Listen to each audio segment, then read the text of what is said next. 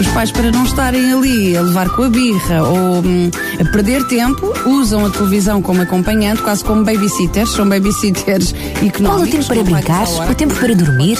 O tempo de família? A escolha da escola ideal para o meu filho? Conselhos, dicas e orientações para pais e educadores.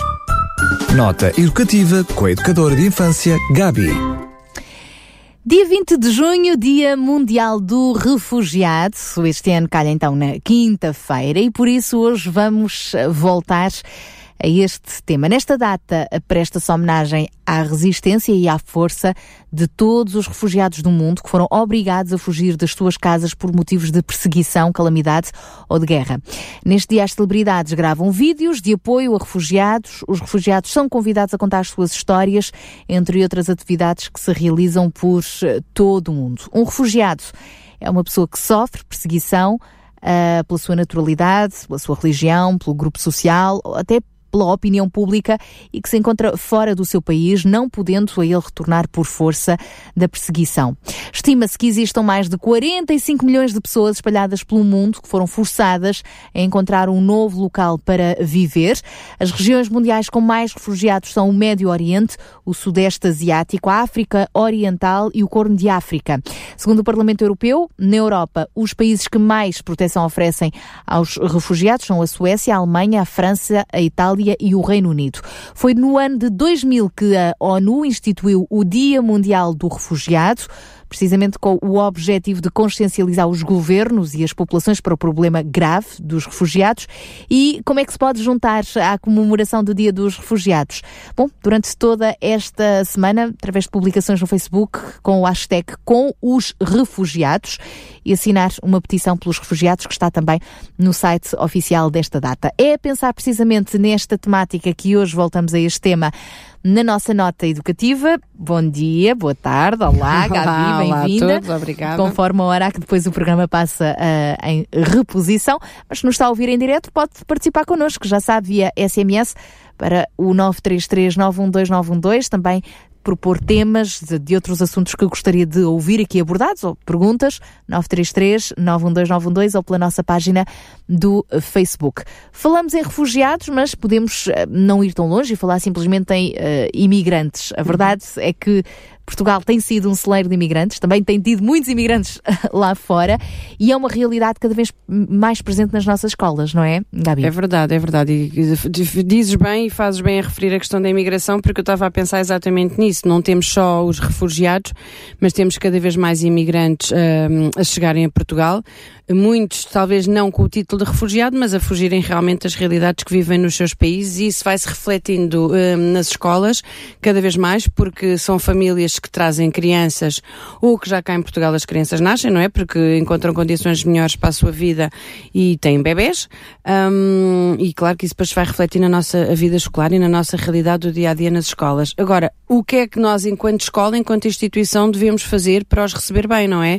E para eh, estimular as nossas crianças realmente a receber bem a diferença, neste caso a diferença cultural, a diferença muitas vezes da barreira linguística, que não é fácil, mas uh, parece-me a mim que nos cabe nós, todos, mais uma vez, uh, de fazer a diferença, sim. E como é que podemos eh, fazer isso? Por exemplo, no, no próprio uh, contexto uh, escolar, promovermos a inclusão junto na conversa com os nossos filhos. Ai, aquele menino é diferente. Pois é, mas não quer dizer que essa diferença seja uh, negativa, negativa, não é? Exatamente. exatamente. Aliás, eu acho que nos, eh, sobretudo a nós profissionais de educação e mesmo a nós pais, cabe-nos sempre uh, salientar os pontos positivos dessa diferença e ganharmos alguma coisa com isso, enriquecermos culturalmente a nós e aos nossos filhos, aos nossos alunos, um, até porque eu penso que na escola é talvez até seja seja a forma mais fácil de abordar essas questões é com as várias celebrações que nós temos ao longo do ano. Uh, imagina o Natal, uh, sei lá, o Dia da Mãe, o Dia do País, uh, podermos realmente aprender com essas crianças. Muitas vezes podemos chamar os adultos dessa família, os pais, os avós, consoante os adultos que estão, virem nos ensinar, imagina, fazer um prato típico do seu país, a vir-nos contar um bocadinho da história do seu país, ensinar-nos canções, por exemplo, ensinar-nos alguma técnica técnica de artesanato que no seu país existe e que, que aqui, por vezes, nós até desconhecemos. Portanto, eu penso que a escola até é uma forma muito fácil de nós conseguirmos um, atingir a diferença. E quando eu digo a escola, digo desde o jardim de infância, uh, porque realmente a nossa, seja a nossa cultura, seja a cultura de, de, pessoas que vêm de outros países, é fácil de transmitir porque geralmente é, são coisas muito práticas e tu consegues de uma forma fácil uh, chegar às crianças e ensinar-lhes realmente que existem outros países no mundo que, que celebram por vezes até as mesmas datas, mas de formas diferentes, uh, e se calhar até é mais fácil do que noutros contextos, não é? A escola acaba até por ser muito facilitador nesse sentido. Agora, eu penso que nós, profissionais de educação e nós, pais também, não é? Temos que dar realmente a abertura a que essas coisas possam, possam acontecer. Uh, podemos um, e devemos apoiar. Estes trabalhos também começam em casa, como tu estavas a dizer, como é que os filhos vêm com questões e como é que os pais devem abordar. Portanto, este trabalho também começa em casa nós podermos, imagina, mostrar no mapa do mundo eh, onde é que o país daquela criança fica, como é que eles chegaram até cá, que maneiras é que há de, de, de chegar até cá, o porquê é que tiveram que sair do seu país. Portanto, isso também é um bocadinho de trabalho de casa, mas sem dúvida que na escola, eu a mim, pelo menos a meu ver, é muito fácil tu abordares essas questões. Uh, por vezes sentimos é um bocadinho de timidez dessas famílias que vêm de fora para, um, para o nosso país. Por vezes é questão da barreira linguística, como eu há bocado disse, ainda não sabem falar bem, ou às vezes ainda não sabem falar nada de português e torna-se mais uh, complicado.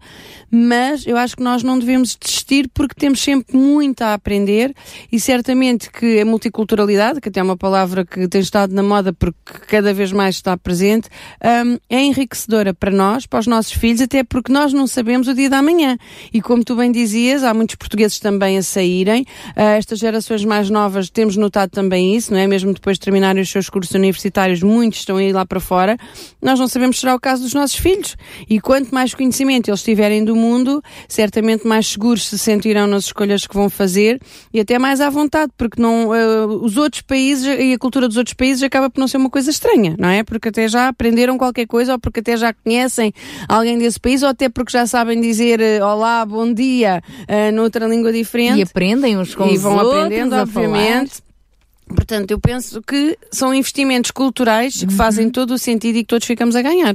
Muito bem. Então, uh, em, em, jeito de conclusão, como sensibilizar os alunos, professores, pais, famílias para a multiculturalidade? Uh, em jeito de conclusão, em primeiro lugar, é estarmos receptivos, não é? Termos mente aberta e coração aberto para aprender coisas diferentes e para perceber que existem vivências diferentes para além da nossa. Uh, e penso que isso será caminho andado, porque quando nós abrimos uma porta e quando estamos de braços abertos para receber essa diferença e, sobretudo, para aprender, uh, para partilhar, para trocarmos ideias, conhecimentos, receitas, canções, como eu há pouco disse, lá há tanta coisa, jogos tradicionais, há tanta coisa diferente para aprender, mas a partir do momento que nós estamos realmente de braços abertos, de coração aberto, de mente aberta, uh, será positivo para todos, sem dúvida nenhuma. Fica então esta palavra na nossa nota educativa de hoje, a propósito do Dia Mundial do Refugiado, que se, se assinala. Uh, no dia 20 de junho, este ano, calha portanto na quinta-feira, por acaso até feriado, também, mas vale a pena uh, lembrar este tema e pô-lo, sobretudo, em prática. Obrigada, Gabi. Para a semana vamos falar sobre. Prevenção das dependências. Tema difícil. Hum, pois é, desde o pequenino que se torce o pepino, é mesmo. Então vamos começar a trabalhar na prevenção logo desde cedo. Se gostaria de sugerir outros assuntos, perguntas até sobre temas aqui tratados, pode entrar em contato connosco através da nossa página de Facebook ou via SMS para o 933 912 912 via SMS ou WhatsApp, como preferir, o número é 933 912 uh, 912 e na nossa página uh, radiorcs.pt, já sabe, tem um podcast este e outros programas que pode voltar a ouvir. Conselhos, dicas e orientações para pais e educadores. Nota educativa com a educadora de infância, Gabi.